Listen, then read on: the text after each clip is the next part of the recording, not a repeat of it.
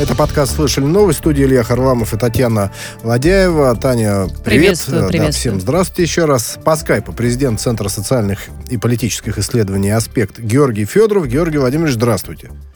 Да, здравствуйте. А, Георгий Владимирович, ну вот э, тут я в кафешке был, безлюдный, и там э, приподнятое настроение у обслуживающего персонала, хотя это мне не нравится формулировка, это все-таки люди, прежде всего, да, которые работают и сейчас без доходов. В общем, все радуются решению, которое Сергей Собянин принял с понедельника, с 19 июля, отменить э, QR-коды для посещения ресторанов и кафе. А, потому что многие из них, чего греха таить, загибаются, а некоторые уже закрылись. А, он э, говорит о том, мэр московский, что своя задача QR-кодов выполнена, ситуация улучшается, и, в общем, а, при этом вакцинация а, увеличивается, да, этому. растут темпы. Но как вы считаете, мера-то своевременная, наверное, потому что, ну, действительно, я так общаюсь с людьми, и они говорят, что приходится закрывать рестораны.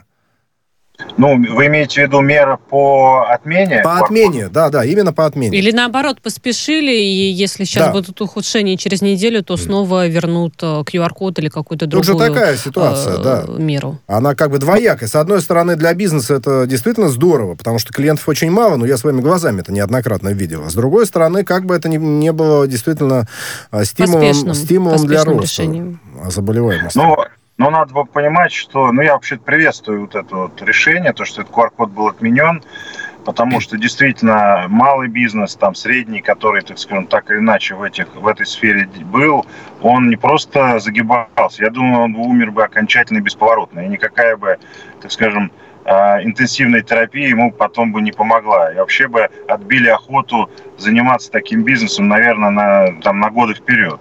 Потому что стабильности за последние два года мы видим, за последний год особенно, что ну, как бы в этой сфере сложно очень бизнес. Э, мне вообще очень непонятно на самом деле вот это вот непоследовательность действий, потому что вроде бы QR-код э, ввели из благих побуждений, а параллельно мы видели, были, так скажем, какие-то массовые мероприятия, которые были бы, с моей точки зрения, более опасны, чем там посещение какого-то кафе. То есть кафе не есть или кафе, ресторан, это не есть, с моей точки зрения, рассадник именно а, так скажем, ковида, да, в метро мы видим очень часто. Очень много часто... таких примеров, мы их постоянно массовые тоже мероприятия, затрагиваем. Массовые мероприятия, тот самый да. питерский фестиваль, можно вспомнить еще раз. Да, да, и в этом отношении, как мне кажется, вообще введение этих QR-кодов было излишним.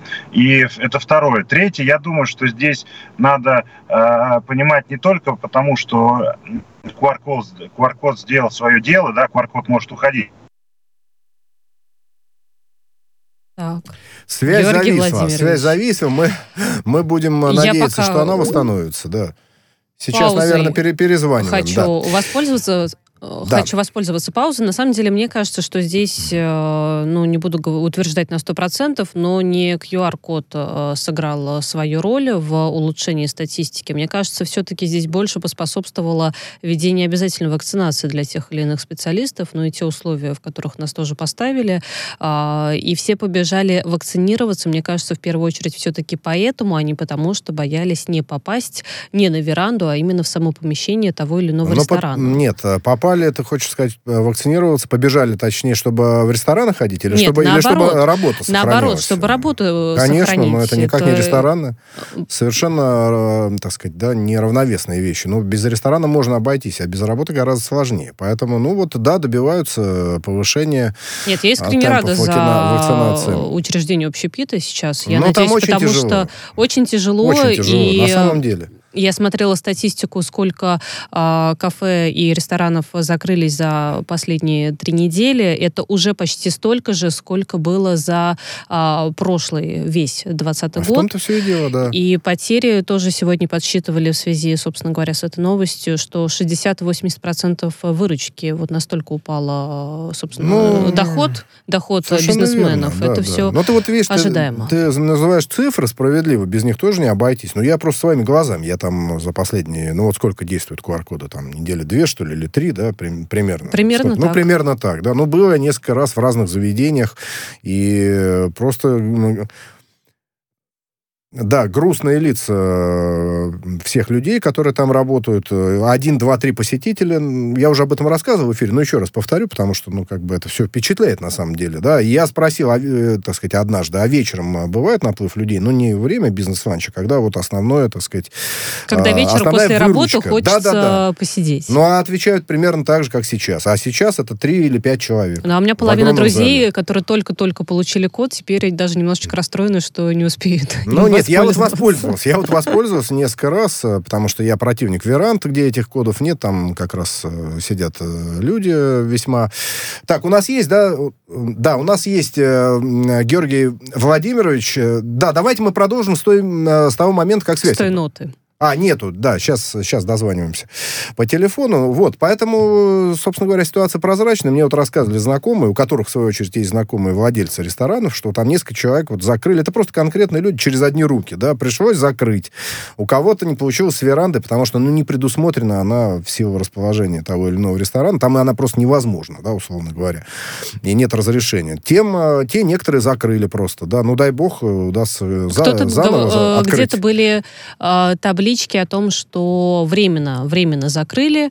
Э, надеемся, что мы вернемся. Вот действительно посмотрим, сколько кафе смогли ну, побывать в таком неком локдауне, потому что я знаю, что вот э, понимали, что ради э, двоих-троих посетителей нету смысла, собственно, держать персонала и держать открытым свое заведение. Вот посмотрим, какое количество бизнесменов вернутся на этот рынок, какое количество рестораторов. Еще вот э, отдельная тема это QR-коды в виде э, татуировок временных, да, это, конечно, все замечательно, классно, 400, это модно, да, я там на шею, на руку, почти 400 человек или даже да. чуть более москвичей успели записаться на ну, процедуру, ну, понятно, чтобы, да, собственно, здорово. сделать такой QR-код. Нет, на самом деле можно над этим смеяться, да, там, не знаю, кто-то уже вспоминает библейские какие-то там, знаешь, мотивы, где там будет наноситься, так сказать, некий код на человека. Да, да, но это как бы, да, существует. То есть конкретно в Библии об этом нечто сказано, и вот на эту тему тоже начинают спекулировать, но это как-то действительно, я уж не знаю, насчет, э, насчет нанесения на шею, на лоб или на, или на руку, это над этим можно с одной стороны посмеяться, с другой стороны, ведь не, неизвестно. Может быть, этот QR-код вообще потом станет э, вот. твоим правом а похода в магазин, вопрос. А. выхода из подъезда, да? Ну, давай а, не будем нет, такие, ну я, такие... Нет, нет, все возможно. А, слушай, Жизнь ну, пять лет назад, все возможно, нет, конечно. не пять, не пять, два года назад мы не могли себе в страшном мы не знали, сне что такое слово коронавирус, каком, да, что и в каком мире мы будем жить. Это было только два года назад. И что вообще, как эта болезнь протекает, кого она погубила, а, что с вакцинами, с вакцинацией, да, и, и так далее. Что с экономикой мировой, в конце концов, которая просто в каких-то странах загибается, да, международные связи разрушены, дефицит полупроводников, автомобильная промышленность простаивает, нету автомобилей, там цены растут. Да, и все что угодно. Мы этого не могли себе представить два года назад. А сейчас это вот реальность. Георгий Владимирович, еще раз здравствуйте. Давайте продолжим, да, с, той, с того момента, где вы прервались. Да. А где я прервался? А вы прервали, что... В самом QR... начале, да. да. Ну, мы сейчас уже за эту тему завершать будем. Просто коротко, да. Давайте еще раз э, артикулируем, что отмена QR-кодов это... Пожалуйста, оставайтесь на линии. К сожалению, нет. Да, но мы-то на линии. Мы, мы на линии, да, мы а вот остаемся. Георгий Владимирович опять не на линии. Ну что, будем По пытаться поводу еще татуировок, раз. знаешь, что еще хотела отметить? Да. Я, на самом деле, изначально не поняла смысла временной татуировки. Конечно, никто не пойдет и сразу делать, мне кажется, постоянно, но временная, она же стирается, значит. То есть моментально один штрих а исчез, а это надо... и, собственно, уже QR-код да. будет значит, недействителен. Надо ре-QR-кодиться, как ревакцинируется. Да. Георгий Владимирович, да, коротко, давайте про отмену QR-кодов сформулируем так вот окончательно основную мысль, итог подведем. Ну, я, я приветствую эту отмену, потому что, с моей точки зрения, действия излишние, запретительные, потому что у нас э, рестораны и кафе – это не самый главный рассадник ковида, да, и в этом отношении последовательность, как мне кажется, нужно сохранять на другие методы профилактики и того, чтобы люди, если кто-то хочет, прививался. Угу. Давайте дальше. Смотрите, э, есть высказывание Андрея Клишеса, председатель Комитета Совета Федерации по конституционному законодательству, автор многих э, законодательных инициатив, э, которые, в общем-то, на и слуху... Конститу... в Конституцию он принимал И в Конституцию, участие, и многие другие да. законы, там, я так понимаю, и, и об иноагентах, и о нежелательных организациях, ну, много чего. А в данном случае он прокомментировал ответственность уголовную для тех людей, кто будет распространять распространять заведомо ложную информацию о вакцинации, да, ну, коронавирусная, естественно, заведомо ложная, фейковая, до трех лет тюрьмы. Одним словом, можно получить, э, значит, э, за неправду или там, может быть, я даже не знаю, может быть, за, какую-то за какую-то трактовку тех или иных фактов. Но как вы считаете? Да, или штраф, значит, от полутора миллионов рублей. До трех. До да, но для, для юридических лиц. А физические лица могут отправиться в тюрьму. Но как вы считаете, как э, разделять-то фейковую информацию, заведомую, да, когда человек делает провокацию от какого-нибудь рассказа в соцсети? Э, да таких здесь рассказов другой много. пример. Наши любые эксперты, кому сейчас все журналисты э, созваниваются, просят дать комментарий, вроде бы эксперт, но опять же эти эксперты расходятся в ну, своих мнениях э, периодически. Да, но и... я вот все-таки про соцсети. Просто есть конкретные рассказы конкретных людей, у кого какие-то знакомые, значит, значит, ну, после вакцинации у них были весьма поделились, серьезные... Поделились своими. Да, поделились, э, весьма серьезные там побочные эффекты. Или у знакомых э, вот э, тех пользователей, которые пишут, они про своих знакомых рассказали.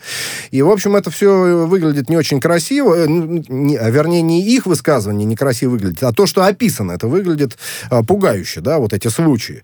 Но вот как будут разделять правоохранительные органы? Заведомо ложную информацию от того, что человек решил поделиться чем-то, а будут трактовать, что он распространял фейки. Ну, во-первых, это, мне кажется, вообще абсолютный бред, потому что действительно сейчас любого человека, который какой-то свой случай или случай какого-то человека расскажет, можно ему сразу же э, штраф и чуть ли не уголовную статью. Мне кажется, что в Сенате надо другими делами заниматься, более важными, и объяснять людям вообще, как бы сказать, какие-то позиции, связанные с ковидом, с прививкой, для того, чтобы люди были просвещены, а не э, напуганы да, потому что надо понимать, что вот это антиковидное движение, оно поднялось не на пустом месте. Это, кстати, антиковидное движение не только наш феномен. А у нас, по-моему, его почти нет, а вот в Европе оно набирает силу, насколько да, я знаю. Да, да, и мы помним там вот когда в свое время, когда одни из вакцин отменяли в одном государстве, потому что там было очень много побочек, в другом государстве, в европейском, и там доверие тоже к власти не очень сильное, и к вакцинам не сильное.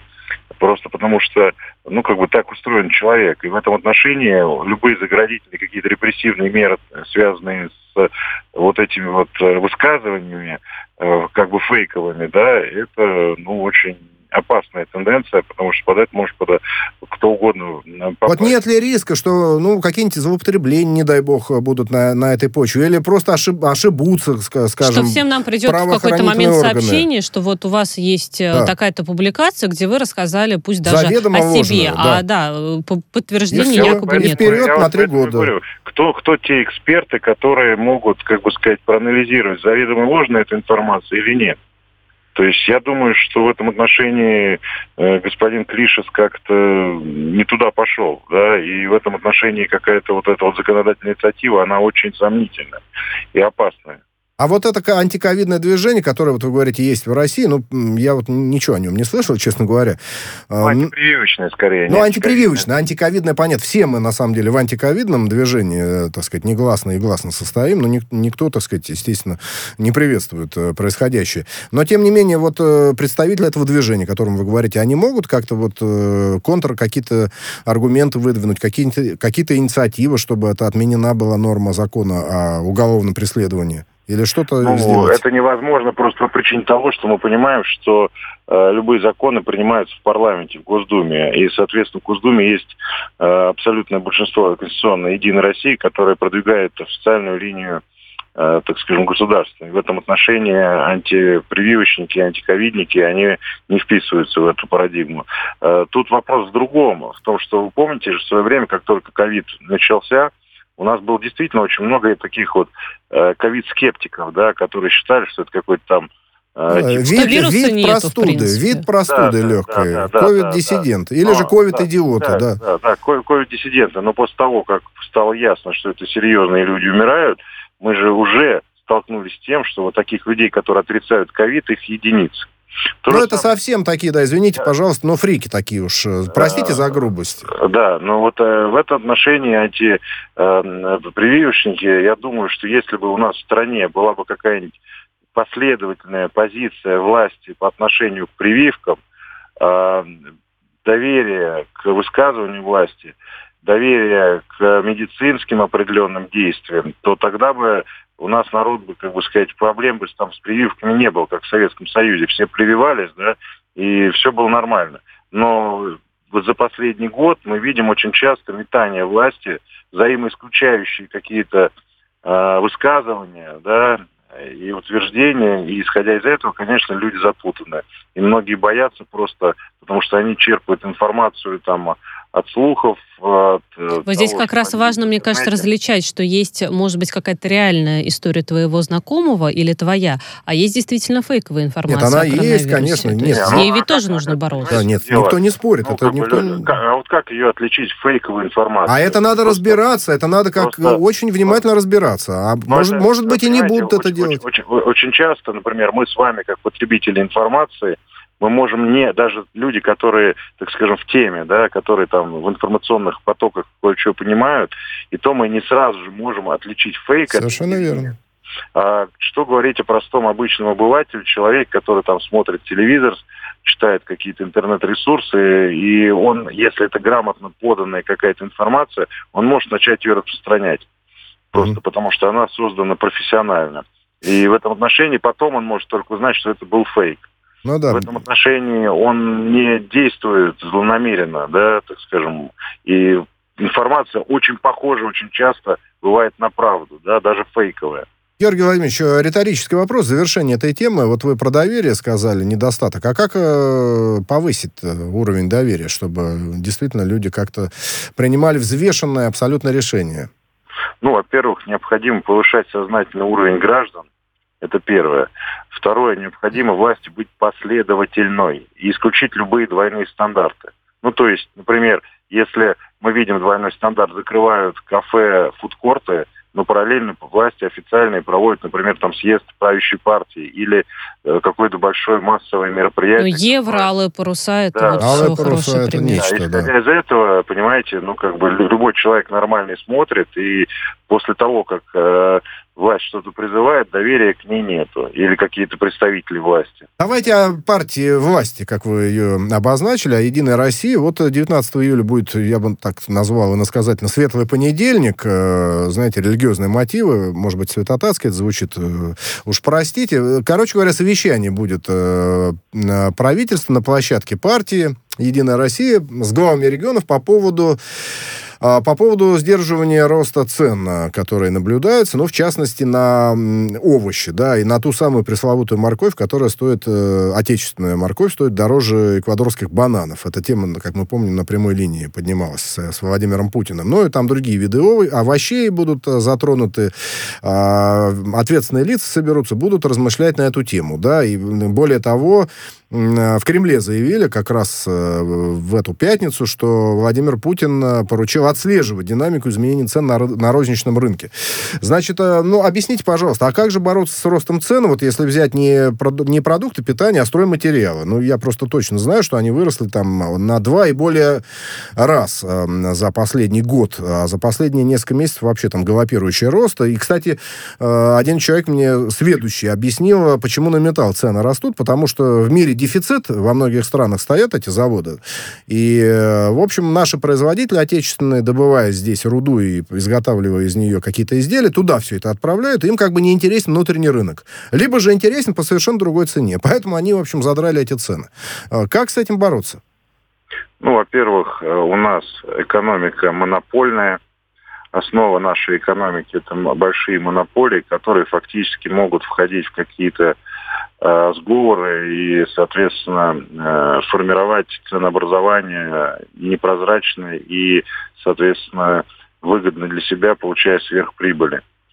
Плюс надо понимать, что у нас 7 лет подряд падает абсолютный доход населения, у нас покупательная способность по всем параметрам падает, у нас экономика, у нас 20 реально 20, около 20 миллионов по многим, ну, по статистике за чертой бедности. Соответственно, исходя из этого, рынок э, потребительский, он сужается. Исходя из этого, многие э, производители, в том числе и товаров различных и продуктовых, да, вынуждены повышать цены. Не говоришь о том, что вот эти вот большие так называемые э, ритейлеры, да, э, вернее не ритейлеры, э, вот эти вот супермаркеты, они фактически могут э, формировать несколько там бешеные концы для того, чтобы, так скажем, э, фактически получать прибыль.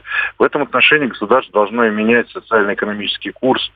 Э, необходима нам новая индустриализация, потому что очень много товаров, которые у нас подорожали, это товары импортные, учитывая, что у нас рубль да импортное это ладно, Георгий Иванович, извините, что перебиваю. Импортное ладно. Свое дорогое. Это тоже неприятно, но можно как-то пережить. А вот когда Нет, ну, смотрите, российское дорожает, причем Нет, ну, резко. Ну, например, морковка, картофель, э, вот эти семена, они раньше в советское время были фактически местного производства, а сейчас mm. вот эти вот все семена и всякие вот эти вот э, вещи, связанные с нашим сельским хозяйством, мы закупаем там. И это уже... Да-да, Валентина Матвиенко как-то об этом говорила некоторое время назад, что, да, вот этот семенной фонд, что да, ли, как фонд. он называется, да, он импортный, к сожалению. При этом правительство уже предпринимало попытки отследить рост цены, ну, тоже как-то бороться, масло, все да, верно. Ну, а в итоге, в итоге да. опять на повестке дня этот вопрос стоит. Ну, надо помогать малому, среднему бизнесу, надо помогать именно тем людям, которые, так скажем, там, фермеры, которые сами производят, потому что э, и без э, субсидий, без поддержки государства они не могут конкурировать с э, большими вот этими сетями, которые могут потом монопольно э, задирать цену так, как считают нужным. Необходимо повышать доходы населения для того, чтобы покупательная способность росла. Необходимо mm-hmm. нам целые программы социальные, которые позволили бы э, увеличивать э, э, э, труд, э, увеличивать рабочие места которые сейчас, к сожалению, тоже... Вот, очень... Георгий Иванович, извините, что я вас перебиваю, но у нас еще одна тема, не, немного времени осталось. Вот э, все-таки вы говорите, что падают абсолютные доходы населения, но не всех категорий населения, мне кажется. Потому что, например, э, выросли взятки на 30%, э, как э, сообщается на портале правовой информации Генпрокуратуры Российской Федерации. Да? И более того, вот официальные данные, ущерб от коррупции вырос э, с 23 до почти 27 миллиардов рублей. Но, правда, это связывается с тем, чтобы стали больше раскрывать, но тем не менее, может быть, стали больше брать. То есть у кого-то доходы, я так понимаю, никак не страдают от всего происходящего. А это не доходы, это, это как раз-таки... А это, доходы? Это, это то, что пришлось преступные своровать. Доходы, не да. пришлось, точнее, а получилось, получилось. Ну да, это ну, те, кто пойманы были. Это, это надо понимать, что очень часто у нас коррупция это не банальная взятка, а это целые схемы экономические, как мы знаем, даже касаемые многих регионов когда там, скажем, губернатора какого-то сажают, и выясняется, что вся административная вертикаль была в эту коррупционную бизнес-модель встроена, так или иначе. Исходя из этого, тут посчитать убытки прямые от государства очень сложно, потому что идет не только какие-то откаты или какие-то прямые взятки, но еще идет такое, так скажем, более технологическое осваивание бюджета, плюс лоббирование интересов каких-то коммерческих, крупных, финансово-промышленных или не, не совсем крупных региональных каких-то групп, да, в чьих-то интересах и так далее. Я уже слышал, извините, что даже в биткоинах э, некоторые, так сказать, э, ретивые чиновники брали взятки, но это слухи, да, я ничего не утверждаю. Я думаю, сказать, что Ветер на, навеял, а там невозможно проследить, вот, э, так сказать... Да в чем только не берут, да, мне кажется. Невозможно проследить, откуда вещи, пришло, и... кому пришло, да, там все цифровое, в общем, все закодированное.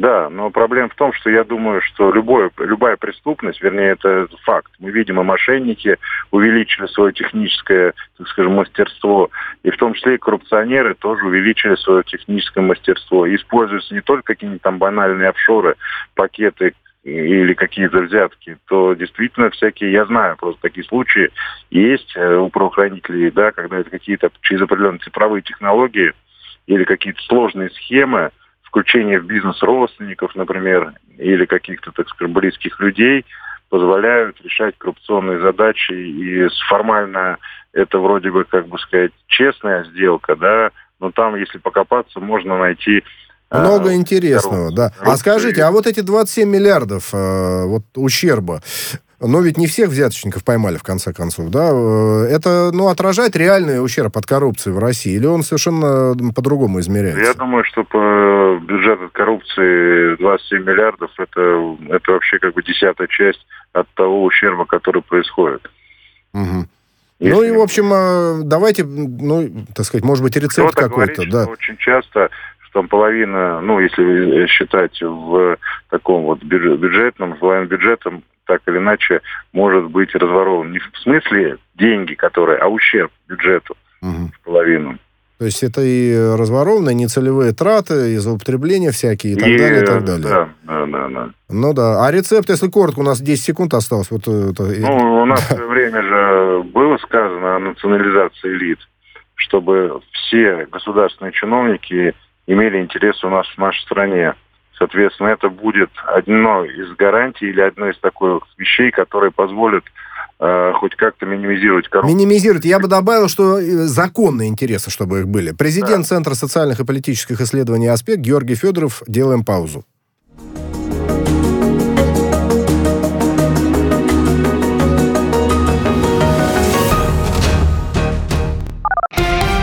Радио «Спутник». Новости студии Дмитрий Михеев. Здравствуйте. Россия готова к тесному сотрудничеству с партнерами по АТС по массовой вакцинации населения от ковид, в том числе трудовых мигрантов. Об этом заявил президент России Владимир Путин. Он сказал, что ни одна страна не застрахована от более опасных штаммов коронавируса.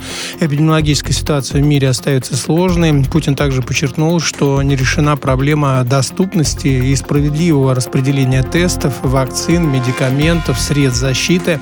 Москва готова делиться антикризисными разработками.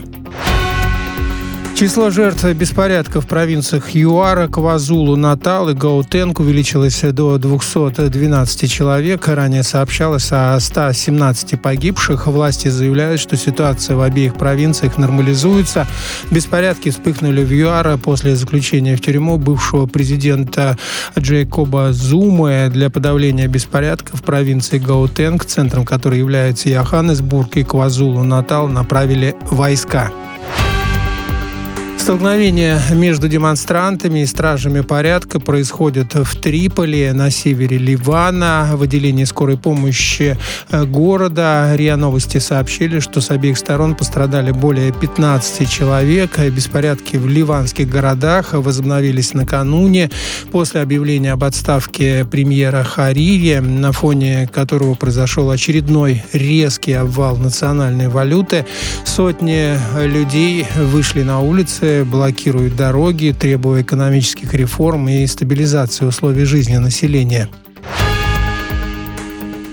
Экстремистскими признаны в Беларуси телеграм-каналы проекта «Страна для жизни» Сергея Тихановского. В конце июня Гомельский областной суд в закрытом режиме начал рассматривать уголовное дело против э, супруга лидера оппозиции Светланы Тихановской.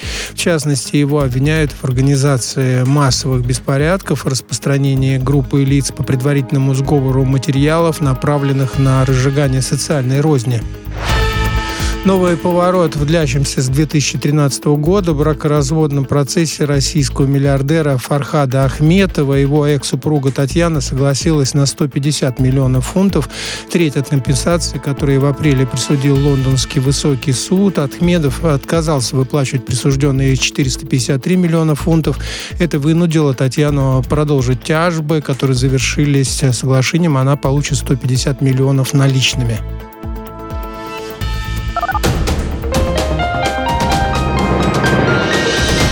Следующий выпуск на «Спутнике» через полчаса.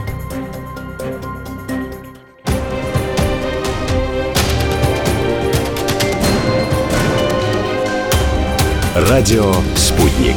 Говорим то, о чем другие молчат. Вчера по телеку видел. Мне тут по телефону сказали. В соцсетях только обсуждают, что... Так десятки раз каждый день. В эфире «Радио Спутник». Всегда правильный ответ на вопрос. Слышали новость? Продолжаем подкаст «Слышали новости». С нами на связи по скайпу президент Центра социальных и политических исследований «Аспект» Георгий Федоров. Э, Георгий Владимирович, еще раз здравствуйте. Да, добрый день. Тут э, сайт Минобороны лег э, довольно на долгое время, но если, так сказать, понимать, что речь идет о э, все-таки ресурсе Министерства обороны Российской Федерации, ядерной державы. В общем, дос, э, DDoS-атака была, и, как э, говорят специалисты по кибербезопасности военные, она была совершена из-за рубежа. А вот э, я понимаю, что, может быть, эта тема специфическая, с одной стороны. С другой стороны, кибератаки становятся уже и политическим, вернее, стали политическим э, мотивом для разного рода, даже санкций, иной раз, да, и каких-то э, резких движений. Вот, э, на ваш взгляд, насколько защищены все-таки такие ресурсы в России? Ну, конечно же, э, защищены бесспорно неплохо, но надо понимать, что противник, будь то криминальный, либо политический, либо военный, он всегда усовершенствуется. И рано или поздно самую хорошую защиту можно будет сломать. И, соответственно, вот это, как раз над этим бьются все лучшие умы мира и всех там спецслужб разных стран и, так скажем, э, людей, связанных с кибербезопасностью. Но надо понимать, что идет постоянное такое, как бы сказать, соревнование, как, э, как это было в холодной войне, в том числе и в каких-то новых технологиях. Кибератаки – это один из инструментов ведения, в том числе и прямой войны. А прямой войны, да, совершенно верно. Но вот э, все-таки смотрите, если мы говорим о том, не мы, а Минобороны это утверждает, что из-за рубежей Российской Федерации эта атака была совершена. Но это, конечно, все опять гипотетические вопросы, но тем не менее, э, кому это могло бы быть выгодно? То есть какому-то именно государству или там парагосударственному Потому образованию? что Путин с Байденом, допустим, да. они напрямую обсуждали вопросы кибербезопасности и вроде как о чем-то договорились. Да, то ли это государство делают э, через своих там хакеров на нанятых, либо это какие-то вот, э, так сказать, Робин Гуды такие, час, в частном порядке проверяют на прочность. Ну, вы знаете, как правило, за честными Робин Гудами, которые в частном порядке проверяют на прочность кого-либо, можно всегда найти каких-то интересантов. Ну да. В принципе, спецслужба всегда, в том числе, не напрямую работает, иногда через такие, таких вот Робин Гудов. Поэтому э, то, что сайт атакован, я не думаю, что это были какие-то Робин Гуды, а скорее всего это какая-то группа, э, за которым стоял то или иное государство, либо те или иные спецслужбы, либо какой-то союз тех или иных государств и спецслужб. А вот, Георгий Иванович, знаете, интересный какой вопрос, меня он давно мучает, что называется. Ну вот э, мы знаем, что против России вводили санкции в связи с кибератаками, и в отношении Китая такие санкции действуют, да. Кстати, никто не отрицает, что, наверное, у каждого серьезного государства есть свои кибервойска, которые как раз и занимаются прощупыванием вероятного противника, да, на предмет его киберзащищенности. Это неоспоримая вещь. Но, тем не менее, когда вводят санкции за кибератаки против того или иного государства, как правило, ничего же не обнародуют спецслужбы. Они говорят, вот э, это секретная информация, она повредит э, нам, нашей стране, следствию, там, чему угодно, поэтому деталей мы привести не можем. Мы просто говорим, что была кибератака, например, из России или из Китая, и вводят санкции. Вот э, не почва ли это для спекуляции, условно говоря? Ну, бесспорно, какая-то политическая мотивировка в этих, э, так скажем, заявлениях всегда бывает. Но надо понимать, что существует еще и такие негласные закон спецслужб. Там, э, и, и какой-то, как у дипломатов есть свои законы, так и у спецслужб, и даже есть, э, так скажем, правила ведения войны. Да, и есть конвенции, которые подписаны, и государства, которые подписывали эту конвенцию. Так в этом случае можно сказать, что у нас постоянно во всем мире идет противостояние между разными государствами военной, в экономической, в в разведывательных и в иных, в иных формах. И в этом отношении я думаю, что вот часто такие заявления, которые бывают, они могут, конечно, из политических соображений э, сказано быть, но, возможно, иногда бывает часто, что те, кто говорят, что то или иное государство стоит за этим, бывают правы. Я не говорю про нашу страну, но мы же тоже иногда говорим о том или ином государстве, которое так скажем так, иначе пытается что-то там либо атаковать, либо какие-то группы, связанные с теми или иными спецслужбами. Ну вот а как думаете, э, после такой атаки на Министерство обороны России, э, и когда будет установлено точно, откуда эти атаки были, Россия должна как-то отреагировать? Ну, конечно, должна адекватно реагировать. Но у нас проблема в другом. То, что э, очень часто наши как бы, высокопоставленные чиновники, как мы уже договорили в прошлом блоке, они все ориентированы на Запад и как бы стараются, так сказать, не ссориться лишний раз, потому что у них там свои интересы, да, экономические, там, их родственники. Вот как раз без национализации лиц адекватности ответа не получится. А адекватный mm. ответ, это вот что вы подразумеваете? Ну, адекватный ответ это то, э, который бы э, постарался бы повлиять на противника, группу, я не знаю, там, группировку какую-то, чтобы им потом такие действия были не э, даже в голову не приходили. Ну Кстати, ну да. Союз, Советский Союз в этом отношении очень всегда адекватно отвечал. Вот я Таню спрошу. Тань, ты в военкомате давно была? И вообще была когда-нибудь? Я там не была ни разу в жизни. Ни разу в жизни. Я так и знал. Я догадывался, да. Или даже знал. А, смотрите, просто это в довесок этой темы не очень свежая новость, ну, так сказать, э, более-менее свежая. Дело в том, что Сергей Шойгу провел э, ревизию одного из военкоматов. Я-то был месяца три назад в военкомате. Это такие островки Советского Союза. Абсолютно, значит, со старой мебелью, никакой компьютеризации практически нет. Интернета там нет, и, в общем, он побывал, э, так сказать, разнес там их всех, сказал, вы, так сказать, я цитирую, вы что тут, партизаны, в дупло письма закладываете, что это за работа такая, вот у вас тут ячейки какие-то, почта там непонятно, чуть ли не голубиная. 21 век. 21 век, да, и вот э, потом последовало, естественно, заявление, что обеспечат все военкоматы доступом к интернету, внутреннему интернету и к интернету такому обычному, внешнему. А как вы считаете, почему этого не было сделано и нужно ли э, обеспечивать интернетом военкомат? Все-таки уязвимость, наверное, может быть э, как-то усилена. Ну, я считаю, что в этом случае необходимо, наверное, все-таки послушать специалистов, не только Министерства обороны, но и вообще по, э, так скажем, по безопасности, да. И я думаю, что наш э, интернет в военкоматах ничего плохого с точки зрения государственной безопасности не приведет ни к чему плохому. Угу. Вот. И в этом отношении надо понимать, что если кто-то захочет отследить условно какое-то количество там, э, призывников в той или иной части или в той иной, как бы сказать, местности, то для этого не обязательно интернет, можно воспользоваться телефоном э, военкома, который всегда с ним, и, соответственно, можно там через технологии получить любую информацию. Поэтому я думаю, что, конечно, нужно военкомат переводить в современный вид с э, современными задачами, которые стоят перед э, российской армией.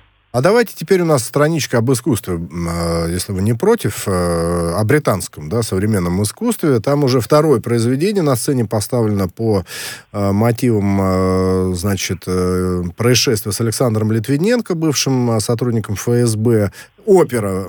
Опера называется «Жизнь и смерть Александра Литвиненко». До этого а, была, был спектакль «Очень дорогой яд».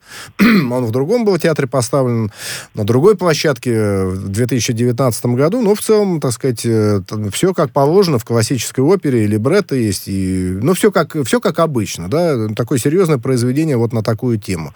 Но к этому как относиться, на ваш взгляд? Э, как к спекуляции, просто как к виду искусства? Потому что многие действительно до сих пор воспринимают произошедшее с Александром Литвиненко там, в Британии, как э, э, некое преступление, за которое не понесли воздаяние те, кто его организовал, и, в общем, э, весьма серьезно относятся к этому человеку. Вот э, что это такое? Зачем опер-то нужна? Ну, по-моему, к этому, к этой опере серьезно воспринимать ее нельзя это какой-то бред. Ну, давайте. Ну, люди ну, бред, пойдут. Люди да. пойдут, да, да. И все, все ну, поставлено-то по-настоящему. Это же не и какая-то... не один раз, я думаю, что она пускай, будет воспроизводиться. Пускай, пускай, так скажем, ходят. Я не, я не вижу в этом никакого реакции на эти вещи политического смысла. Ну, давайте мы тогда, нам нужно в Российской Федерации, не знаю, где в другом государстве, оперету про шпили Солсбери тоже сделать, mm. тоже будет неплохо. А почему? Кажется, Семен Слепаков в свое время песенку смешную выпустил ну, на эту тему. Но это песенка, да, это не опера. опера это разные вещи. Ну, да. я согласен, я, да. Я к этому не могу серьезно отнестись. Мне кажется, это, так скажем, кто-то на этом зарабатывает деньги, решили просто вот это вот э, страх некоторых британцев э, монетизировать через вот какой-то вот такой новый маркетинговый ход, потому что... Ну да, делали, слушайте, делали, Смотрите, вот вы говорите... в свое время громкое. Да, вы говорите маркетинговый ход, деньги, а вот э, в Госдуме депутат Елена Панина считает иначе. Она назвала эту оперу антироссийской пропагандой. То есть э, весьма серьезно воспринято. И вот э, такой жесткий комментарий дан депутату. Ну, мне кажется, вот как раз те, кто устроители этой оперы, они достигли своих целей. А Елена Панина, по-моему, давно уж пора на пенсию, она сидит уже там с самого начала этой Государственной Думы и, соответственно, по-моему, ну, Почти 30 лет, да. Я, так сказать, в свое время э, так сказать, работал, скажем так. Э, Следил, в общем, за да, ее ну, ну, назовем это так, да. То есть, э, по большому счету, это просто монетизация вот э, трагедии с Александром Литвиненко. У, у нас сейчас, к сожалению, все монетизация. У нас монетизация Че Гевара, монетизация Майка с Че Геварой. У нас любое да. громкое какое-то дело, которое будет на слуху, какая-то группа, я не знаю, человек будет ее воспринимать как какой-то коммерческий проект для монетизации. И поэтому я считаю, что, конечно, много антироссийской пропаганды в Британии. Есть, конечно, силы, которые там против нас настроены, но серьезно воспринимать, комментировать вот такой бред – как бы сказать, в виде вот этой оперы, кроме как с улыбкой, это сделать невозможно. Георгий Иванович, 10 секунд. А насколько история с Литвиненко повлияла на взаимоотношения Запада с Россией? Ну, оно практически не повлияло, учитывая, когда это было и какая вообще была политическая ситуация в мире. Спасибо большое. Президент Центра социальных и политических исследований «Аспект» Георгий Федоров.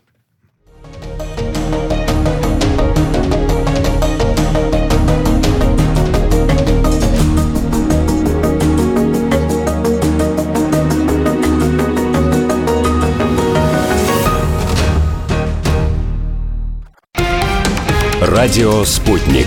Новости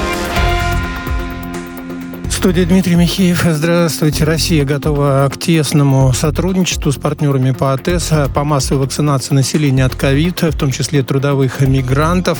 Об этом заявил президент России Владимир Путин. Он сказал, что ни одна страна не застрахована от более опасных штаммов коронавируса. Эпидемиологическая ситуация в мире остается сложной. Путин также подчеркнул, что не решена проблема доступности и справедливого распределения тестов, вакцин, медикаментов, средств защиты. Москва готова делиться антикризисными разработками. Число жертв беспорядков в провинциях Юара, Квазулу, Натал и Гаутенг увеличилось до 212 человек. Ранее сообщалось о 117 погибших. Власти заявляют, что ситуация в обеих провинциях нормализуется. Беспорядки вспыхнули в Юара после заключения в тюрьму бывшего президента Джейкоба Зумы для подавления беспорядков в провинции Гаутенг, центром которой является Йоханнесбург и Квазулу, Натал, направили войска. Столкновение между демонстрантами и стражами порядка происходит в Триполи, на севере Ливана, в отделении скорой помощи э, города. РИА Новости сообщили, что с обеих сторон пострадали более 15 человек. Беспорядки в ливанских городах возобновились накануне после объявления об отставке премьера Харири, на фоне которого произошел очередной резкий обвал национальной валюты. Сотни людей вышли на улицы блокируют дороги, требуя экономических реформ и стабилизации условий жизни населения. Экстремистскими признаны в Беларуси телеграм-каналы проекта «Страна для жизни» Сергея Тихановского. В конце июня Гомельский областной суд в закрытом режиме начал рассматривать уголовное дело против э, супруга лидера оппозиции Светланы Тихановской. В частности, его обвиняют в организации массовых беспорядков, распространении группы лиц по предварительному сговору материалов, направленных на разжигание социальной розни. Новый поворот в длящемся с 2013 года бракоразводном процессе российского миллиардера Фархада Ахметова. Его экс-супруга Татьяна согласилась на 150 миллионов фунтов, треть от компенсации, которые в апреле присудил лондонский высокий суд. Ахмедов отказался выплачивать присужденные 453 миллиона фунтов. Это вынудило Татьяну продолжить тяжбы, которые завершились соглашением. Она получит 150 миллионов наличными.